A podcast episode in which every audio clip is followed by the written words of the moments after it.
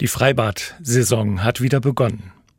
Der kleine Junge steht jetzt auf der höchsten Plattform des Sprungturms. Der Weg hinauf war kein Problem. Zügig stieg er Schritt für Schritt die Leitern empor, um mit dem Strom der anderen mitzuhalten, die es gar nicht abwarten können, sich von oben in die Fluten zu stürzen. Auf der obersten Plattform aber hält er inne, lässt die anderen vor.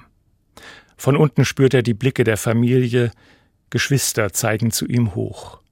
Die Wasseroberfläche ist glatt, öffnet sich nur kurz und hinterlässt Wellen, wenn wieder einer hinabstürzt und sich selbst in der Tiefe vergräbt.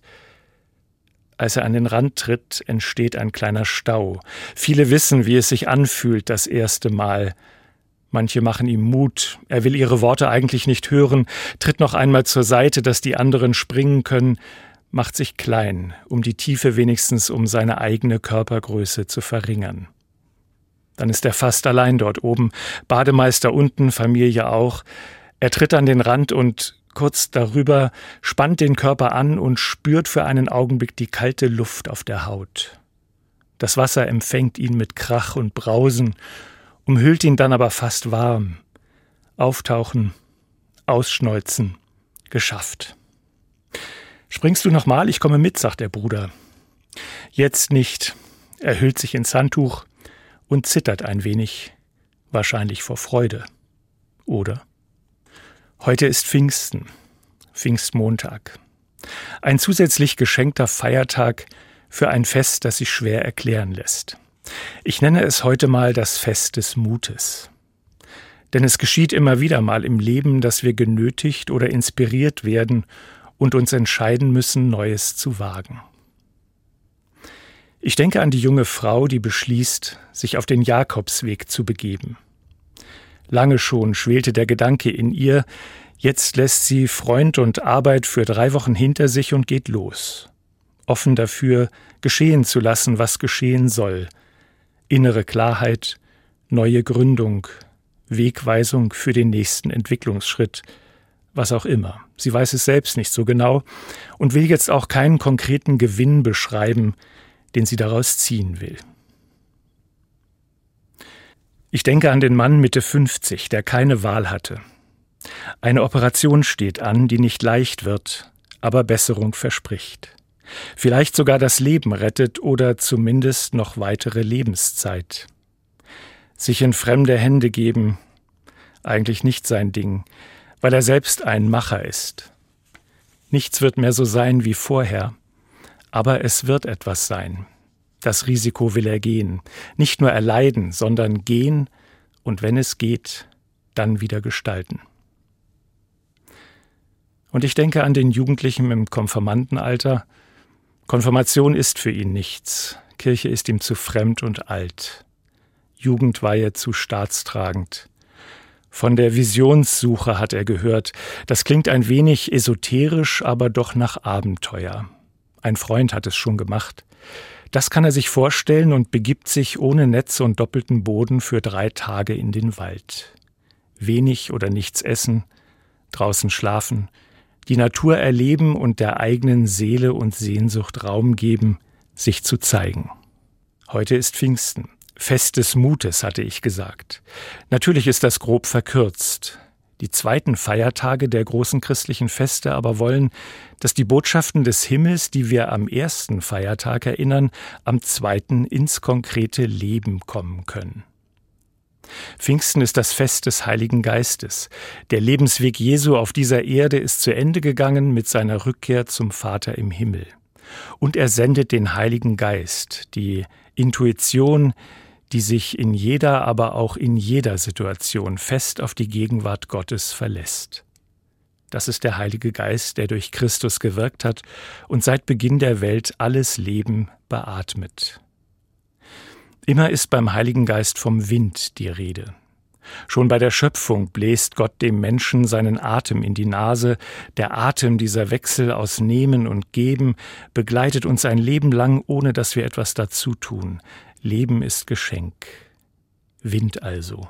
Als viele Menschen nach dem Tod und Auferstehung Jesu in Jerusalem zusammenkommen, geschieht ein Brausen vom Himmel, so heißt es.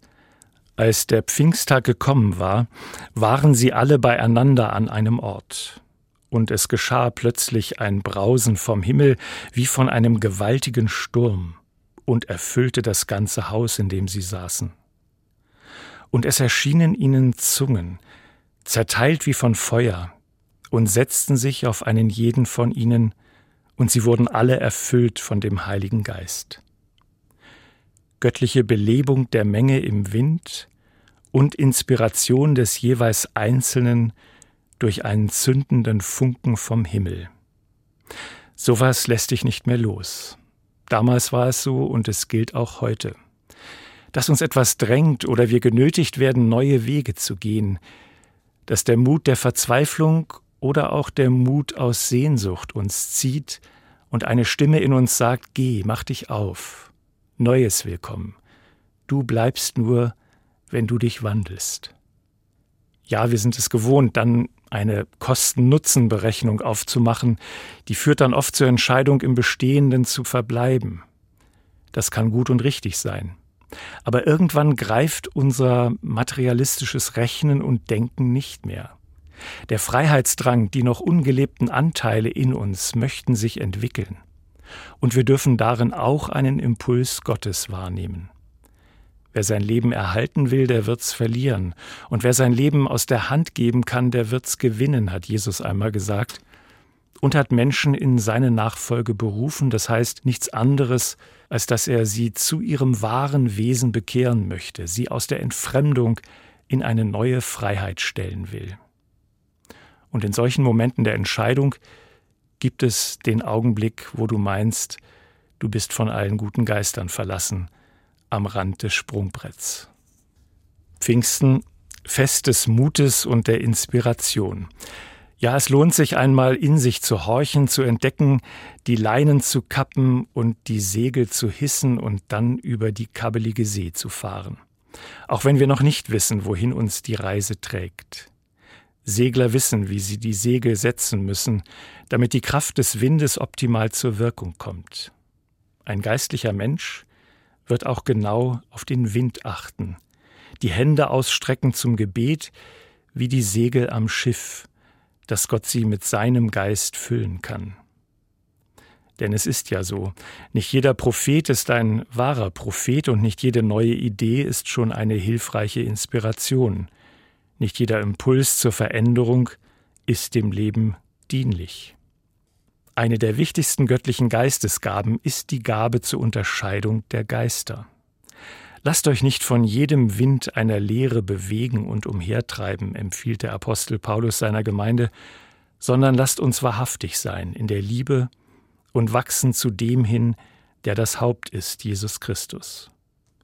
Jede Form moderner Spiritualität innerhalb oder außerhalb der Kirchen muss sich daran messen lassen, ob sie dem Wesen Jesu entspricht. Maßstab sind also die Worte und Taten Jesu und der Glaube, in dem er gelebt hat.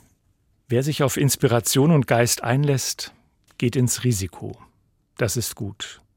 Schöpferisches Chaos gehört auch zum Wesen des Heiligen Geistes. Der Geist Gottes schwebte über den Wassern des Tohu Wabohu, heißt es am Anfang der Bibel. Aber nicht jeder frische Wind, nicht jede Euphorie und jeder Geistesblitz führt zum Leben. Der Heilige Geist des Pfingstfests ist ein Geist der Freiheit, ein Geist der Gemeinschaft, ein Geist der Liebe, ein Geist der Heilung und ein Geist der Vergebung und Barmherzigkeit. Wenn nur eigener Vorteil, Rücksichtslosigkeit, Ausgrenzung oder gar Feindschaft mit dem Aufbruch ins Neue verbunden ist, dann lohnt es sich, skeptisch zu werden. Treibt uns der Geist Gottes oder der Geist eines anderen? Der Geist Christi vermehrt Lebensmöglichkeiten für mich und zugleich für andere. Perfektion ist nicht nötig. Wir wachsen. Aber die Richtung sollte klar sein, in die wir unsere Segel setzen. Pfingsten ein Fest des Mutes und göttlicher Inspiration. Auch die Kirche wurde oft mit einem Schiff verglichen. Bei Gotteshäusern spricht man bis heute vom Kirchenschiff. Die Mitte da, wo die Menschen Platz finden. Auch Jesus predigte oft vom Schiff aus auf dem See Genezareth. Manche Kanzel sieht aus wie ein Schiffsbug. Wahrscheinlich stehen die verfassten Kirchen wie viele andere Institutionen vor einem tiefgreifenden Wandel, zumindest in unseren Breiten. Nicht weniger als im persönlichen Leben stellt sich die Gemeinschaft der Gläubigen die Frage, wie sie künftig sinnvolle Strukturen schafft, um Menschen mit der frohen Botschaft von Jesus Christus zu erreichen. Wie sie zur Lebenshilfe durch Religion für Einzelne, aber auch für die Gesellschaft werden kann. Ich vermute, es wird auch sehr ungewöhnliche Gotteserfahrungen jenseits aller Angebote der Kirchen geben. Wo und wie der Geist Gottes wehen will, bleibt ihm ja überlassen. Und Gottlob geschieht es an manchmal völlig ungeahnten Orten. Aber erbitten wir auch für die verfassten Kirchen die Erneuerung aus der Kraft des Heiligen Geistes und den Mut, den man eben braucht am Rand auf der höchsten Plattform eines Sprungturms.